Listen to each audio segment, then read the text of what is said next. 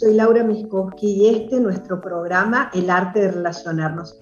El programa de hoy, Relaciones básicas, imágenes que limitan la vida. En el programa anterior hablamos un poco y te introduje muy por arribita en el pensamiento hellingeriano de cómo funciona la conciencia en los vínculos y de cómo vivimos em, y vimos cómo la conciencia nos adhiere muchas veces ciegamente a aquello que consideramos bueno para nuestro grupo, a través de lo que llamamos frases de amor ciego. Bueno, esta conciencia obra y esta conciencia obra silenciosamente y se conoce por los efectos. Bueno, los vínculos son hilos invisibles que unen a todos los miembros de un sistema, eh, permiten la organización de la sociedad, por eso son tan importantes los vínculos.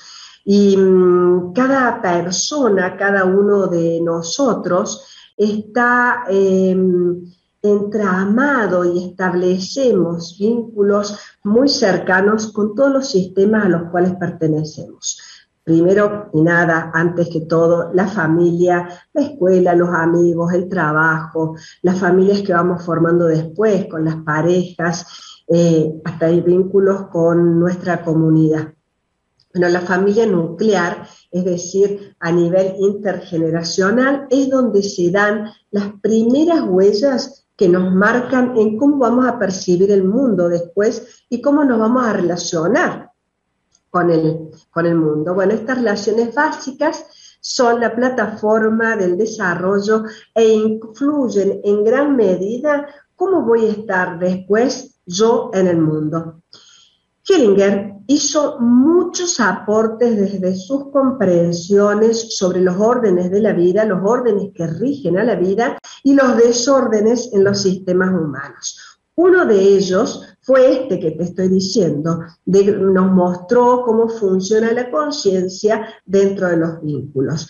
El otro es una herramienta importantísima para el siglo XX que fue muy válida y altamente necesaria, que fue la reconciliación con los padres, tomar a los padres. Algo que debes haber escuchado si has tocado por ahí o rozado el tema de las constelaciones familiares, pero no es un tomar cualquiera no es un tomar cualquiera. Bueno, en el transcurso de este mes vamos a ver que el vínculo entre padres e hijos y hermanos, en esos vínculos existen límites, existen jerarquías que se deben tener claros, pues nos permite saber cuál es nuestro lugar, cuál es el lugar que yo ocupo en mi familia nuclear.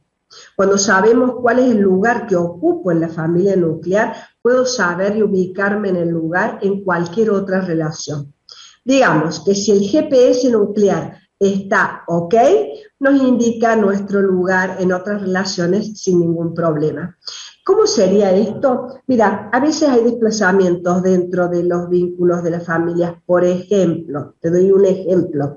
Eh, si yo como hija de pronto quiero ayudar a mi mamá acompañando en algún tema a mi papá y me desplazo entre medio de la pareja de ellos, ese es un desplazamiento, posiblemente en una relación posterior, como por ejemplo con mi marido, no esté tan disponible de la igualdad de rango que tiene la pareja y de relacionarme con él como mujer, sino que me relacione con él como lo que me faltó de mi mamá, o me relacione con él cuidándolo o educándolo o cuidándolo como hacía con mi papá. Y bueno, se van haciendo algunos entreveros en la manera de estar con el otro porque no tengo claro mi lugar dentro de la familia nuclear también temas con hermanos. Bueno, todos esos temas los vamos a estar viendo y vamos a estar haciendo pequeños movimientos que nos lleven a una resolución o por lo menos estar más íntegros en nuestra alma familiar.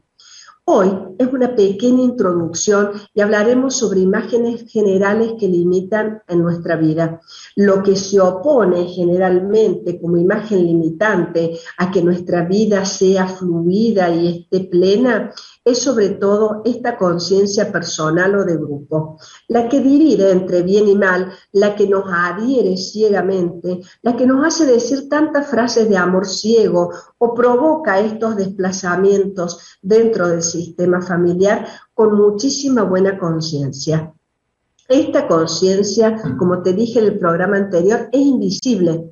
Se conoce por los efectos, decía Bergelinger. No es algo que yo piense adrede, es algo que está actuando como de fondo. Con frecuencia, esta conciencia nos transmite una sensación de inocencia, nos transmite una sensación de que no ponemos en riesgo la pertenencia a nuestro grupo y estamos inclusive dispuestos a sufrir por otros. Es muy loco, ¿no? Estamos dispuestos, como los niños, a sufrir por otros o podemos excluir de nuestro amor a los que consideramos peligrosos. Bueno, la primera reflexión que quiero hacerte eh, viene, viene eh, de mi experiencia, te diría, en mi proceso personal y en el de 20 años de acompañar personas en el desarrollo humano. Y es la siguiente, hacemos al otro según mi imagen interna. Hago al otro según mi imagen interna. Y no solo al otro, sino a la situación y también al conflicto. Y entonces ya no me relaciono con el otro directamente, ni con la situación, ni con el conflicto, sino con la imagen que yo tengo de eso. Y estoy dispuesto a defender esa imagen. Generalmente esa imagen también la estoy apoyando con la historia. Y a veces esta historia que me cuento y que la puedo a veces recontar, impide una reconciliación o impide a que la vida fluya y estoy como adherida también al conflicto, sosteniendo esta imagen, sosteniendo lo que yo creo, sosteniendo a veces temores o compensaciones, como vamos a ver más adelante, que vienen no solo de mi historia personal, sino de la historia familiar. Bueno, y así como hacemos a otra persona, eh, y ya perdemos el contacto con el otro directamente, lo hacemos con los grupos, lo hacemos con nuestros roles, lo hacemos con nuestros ideales, este deber ser, cómo deben ser las cosas, ¿no? Cuando miramos nuestros problemas o miramos una relación de cualquier tipo o cualquier tipo de problema, a menudo abarcamos en nuestra mirada solo lo cercano lo obvio, ¿no? Y el entorno, lo que forma parte de ese tema, lo amplio que puede tener, se nos escapa. ¿Qué se nos escapa? Circunstancias, situaciones, escenarios. No eh, nos miramos ni siquiera nosotros mismos, eh, no miramos lo que pasa, no miramos a los nuestros o a los ajenos, eh, puramente te diría, sino que lo hacemos desde nuestros deseos, desde nuestras heridas, desde nuestros traumas, también desde los entramados profundos en los que estamos sumergidos en nuestro sistema familiar. Lo cierto es que nuestra percepción es estrecha y endurecida por los límites de esta conciencia. Por lo tanto, hay cada vez menos lugar para lo nuevo, menos posibilidad para lo creativo y por lo tanto para lo curativo. Todo se vuelve una repetición. Eh, te diría que cada vez amparados en esta conciencia del bien y el mal, amparados en esta estrechez que muchos de nosotros tenemos, repetimos, repetimos, repetimos, excluimos, excluimos, excluimos, compensamos, compensamos, compensamos. Y estas imágenes que limitan la vida son como una gran obstrucción para este fluir que se vio bloqueado en algún momento. Por lo general, la solución pasa por salirnos de lo estrecho, por salirnos de lo cercano, por movernos, decía Bergelinger, hacia lo lejano y lo vasto. Estas imágenes, en gran medida, como te dije, corresponden a nuestra conciencia personal, a la propia historia personal, pero también muchas veces corresponden a grandes campos de creencias llamados campos morfogenéticos, y en estos campos de creencia pertenecen todos los miembros de nuestra familia, las vivencias que han sido fuertes en emoción, todos los secretos y también los muertos. Bueno, es importante entender que estos campos morfogenéticos son campos de memoria. Esto es un concepto muy importante para entender tanto mi conciencia personal, mis creencias, las creencias de lo que estaba bien o mal en mi grupo, como estos grandes campos morfogenéticos de memoria, de, de memorias, bien digo, son campos del pasado, te diría. Y su función, que es la repetición, este, a veces nos llevan y nos limitan a la propia vida. Es un tema muy complejo, ¿sabes? Y yo tengo un gran desafío de ir bajándote esto a un lenguaje sencillo y a una reflexión que te sirva en lo cotidiano. Te voy a compartir algo cerca para que veas cómo nos limitan estas imágenes, ¿no? Uno de los secretos que enseño en mis cursos se resume en dos tareas. Esto que te voy a compartir como ejemplo cercano también te va a servir como estos elementos que te he ido, dando hasta ahora como pequeños tips. Porque bueno, a ver, si yo espero solucionar todas mis imágenes, si yo espero solucionar toda la familia, bueno, ¿y qué voy haciendo, no? Bueno, te doy pequeñas tareas eh, que te van a servir. La primera es contextualizar y la segunda es actualizar. Contextualizar significa fundamental, significa poner en contexto lo que te, sea que te esté ocurriendo, poner en contexto la situación que te está ocurriendo hoy, porque estas imágenes que limitan la vida se están viendo seguramente en algún conflicto o situación que hoy estás teniendo para que tu vida no sea plena. Entonces, Molière decía, la solución correcta en un contexto equivocado da una solución equivocada. Y te voy a dar un ejemplo ahora, algo que veo a menudo, ¿no? Por ejemplo, tratar a un hijo que tiene 40 años con la misma preocupación y control como cuando era un bebé Ay, ¿cómo es esto? Bueno, por ejemplo, tengo una mamá que al hablar de su hijo adulto lo hace como si fuera un niñito, incapaz de hacerse cargo de las consecuencias de sus actos, eh, del proceso de cambio que un hijo de 40 años tendría que llevar por él mismo para solucionar lo que le esté pasando, ¿no? ¿Y esto a qué se debe? Se debe a las imágenes internas de cómo deben ser las cosas, de cómo es el otro, de lo que se puede ser o no ser dentro de un sistema, de las obligaciones o imágenes que tenemos de lo que es una madre, de lo que una madre debe hacer, de lo que un hijo es, ¿no? De lo que tenemos que excluir para poder pertenecer, compensar, de lo que quedó congelado quizá en el alma de la madre o en el alma de esa familia. Pero me dirás, que una mamá se preocupe por un hijo no está mal. Bueno, no, no es que esté bien o mal, pero cuando los hijos ya son adultos, la preocupación de esa madre quizás es el verdadero obstáculo y responde a la imagen interna que tiene esa madre y que de pronto sea la que limita la vida de ella y del hijo. Ese sería un ejemplo, ¿no? ¿Y cuántos otros ejemplos más? Por ejemplo, decir, bueno, sí, porque desde que él me engañó, yo me enfermé. Y yo digo, bueno, pero eso es una imagen que te está limitando, ¿no? Entonces, o de pronto a ver qué otra se me ocurre. Bueno, no, todo lo que me pasa y yo en realidad, como crecí en esta familia, no tengo otra solución que repetirlo igual. Bueno, se hace presente el conflicto como una posibilidad de que vayas más allá de esta imagen que te limita, para que puedas reformularla, para que puedas ir a otra imagen. Y esto que te estoy comentando se da en diferentes niveles y con diferentes profundidades. A veces son profundidades graves. Por eso, una salida primera es contextualizar lo que está pasando ahora, en este contexto, poder dar un margen de cierta realidad.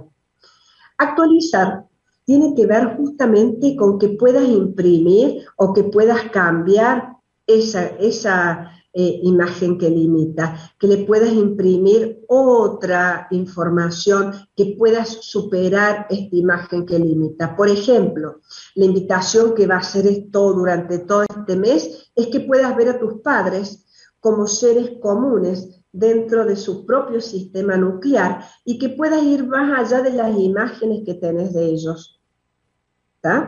Imágenes eh, que tienen que ver muchas veces con cómo eran o cómo eran cuando éramos niños.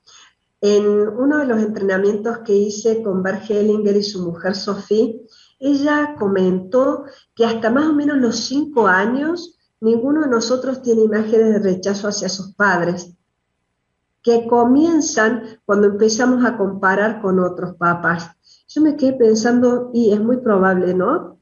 O a veces eh, estas historias que tenemos, te digo, casos graves, graves como por ejemplo lo que es un incesto, gravísimo, gravísimo, pero sin embargo la pregunta sería, ¿cómo le damos una salida a la víctima?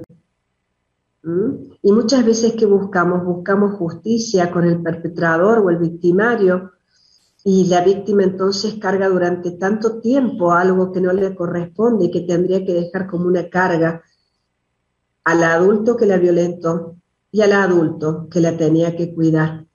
Por eso te digo que en esto de las imágenes que limitan la vida, vamos a ver un repertorio que va desde lo más simple, mundano y, y liviano y fácil hasta lo más profundo en el alma.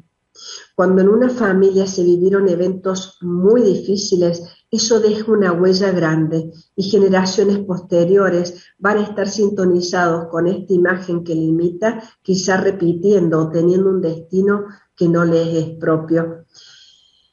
Con respecto a los padres, ir más allá de las imágenes que tenemos de cómo debe ser una mamá, un papá, ir superando nuestra historia con ellos, para mí es actualizarlos y a mi gente le digo algo así como humanizarlos. Y humanizarlos significa ver a nuestros padres como un hombre y una mujer común, con su propia historia, su límite, sus vivencias, lo que les tocó transitar. Veamos, estas imágenes que nos limitan, te tengo una buena noticia, este, que te limitan, te cuento, en algún momento sirvieron en algún momento sirvieron, ¿cómo es esto? Sí, estas imágenes que nos limitan nos sirvieron en algún momento para poder seguir adelante, pero sin embargo se han vuelto limitantes ahora justamente porque bloquean el flujo de la vida o porque me tienen de espalda a mi propio destino o a mi futuro. Es como si tuviese que hacer fuerza para sostener este pasado y que no esté dando ahora algo en mi vida o quizá este pasado me está implicando y me está haciendo vivir un destino que no es mío, ¿no? En este ámbito de las imágenes que limitan y que bloquean está el tema de las familias. ¿Qué pasa en muchas familias? Muchas familias se preocupan por tener solo una buena imagen, es decir, ser solo buenos, buenos según ellos, ¿no? Bueno, para tener esa muy buena imagen tienen que ocultar, tienen que reprimir e incluso tienen que aniquilar todo lo que les pueda hacer una raya o una mote a ese ideal, llegando a avergonzarse de tal manera por lo que hacen otros miembros de la familia que llegan a expulsarlos, que llegan a reprimir sus memorias, que llegan inclusive a ocultar su existencia. Generalmente se excluyen de la familia todo aquello que dio miedo, todo aquello que fue un destino duro, eh, algo que al recordarlo duele, lo que fue difícil de atravesar. Chicos, amores, ¿cómo podemos ir más allá de estas imágenes? Esa es la gran pregunta del día de hoy. Primero, ¿cómo podemos ir? Así como lo estamos haciendo ahora, cada uno dentro de nosotros y el límite de lo que puedas, y vas reconciliando tu propia historia, vas como reescribiendo, viste, si yo creo esto blanco, ¿cómo sería creer también en algo diferente? ¿Cómo sería dar otra mirada y otra interpretación que yo tengo de lo que me pasa con mi propia historia y con mis relaciones básicas? Reconciliar y actualizar tu mamá, tu papá y tus hermanos. También integrar la fuerza de los anteriores resetear los campos de información ancestral, este, pero saber que todas estas imágenes son pasado, no están siendo ahora, son pasado, y yo estoy dejando que este pasado permee mi hoy. Y en este hoy yo me quedé con la imposibilidad de estar poniendo otra información. Bueno, este proceso se logra con ir más allá de estas imágenes, respetando básicamente la dignidad de todos. Todos los miembros de nuestra familia pertenecen. Todo aquello que puedo honrar y que puedo agradecer y que puedo crecer aún con lo difícil que me tocó vivir, merece una despedida. Y ese es el punto en donde a veces nos cuesta con estas imágenes, nos cuesta despedirnos. Y exige exige que también nos fijemos en los culpables, en los difíciles, sin querer eh, liberarlos, ¿no? Esto que hablaba recién, sin querer liberar. La consecuencia de lo que ellos hicieron o sus culpas la llevan, ¿no? Porque pertenece a su dignidad. Aquello que va agotando la fuerza de la vida, en general el conflicto, se sostiene con estas imágenes, pero cuando las podemos ver podemos integrar, podemos ver qué nos falta, podemos honrar a cada uno en su dignidad, podemos dejar a cada quien su carga, bueno, el conflicto se retira pacíficamente. Debemos permitir que ese conflicto se retire. Como te dije, la despedida es algo de quizá de lo que más nos cuesta, porque ¿qué reaviva el conflicto? El conflicto lo reaviva el recuerdo y el anhelo de que aquel pasado fuera diferente. Por eso debemos permitir conscientemente que lo que pasó pertenezca al pasado y muera. La despedida es el punto, te diría, 50% de este proceso. Muchas veces perdemos nuestros tiempos de sanación o de curarnos de algo porque estamos tan inmersos en ese pasado simplemente necesita que algo sea visto, generalmente es algo muy gordo, que una vez visto y una vez eh, honrado a que pertenezca, una vez que tiene lugar, el gran trabajo es despedirse. Te leo un texto de Hellinger para terminar. Hellinger dice, la paz comienza en nuestra propia alma, lo que por nuestras imágenes internas por los deberías, por ejemplo, hemos desechado, reprimido y lamentado de nosotros mismos. Eso puede por fin ocupar su puesto en nuestro interior junto todo lo que hasta entonces ya ahí se encontraba. Y esto es importante porque a veces estas imágenes no nos permiten ver nuestras propias culpas y hacernos cargo de reparar lo que quizá tiene reparación. Lo que no tiene reparación lo llevo conmigo y crezco.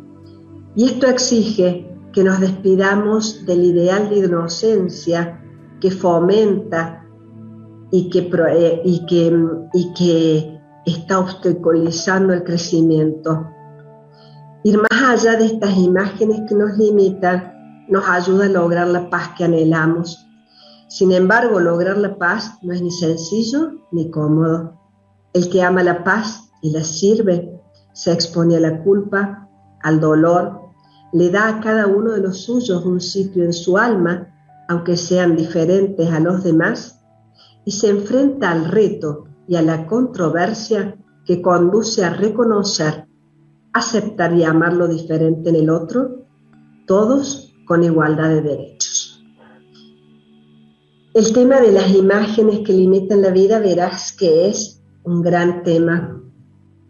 Eh, una de las maneras de reconciliar con lo que fue es reconocer, y en los programas anteriores lo hemos ido haciendo, que nosotros tenemos la fuerza de las vidas internamente y que somos parte del juego de la inteligencia de la vida. Entonces, mirar más allá de nuestra individualidad hacia algo más potente, hacia algo que me sostiene, donde todo es grande, nos permite asentir a todo lo que fue. Y descubrimos muchas veces que lo que fue, lo que realmente fue, es bastante diferente a lo que nos imaginábamos. Por eso te digo contextualizar y actualizar a los nuestros y a nuestras imágenes y a nuestras creencias.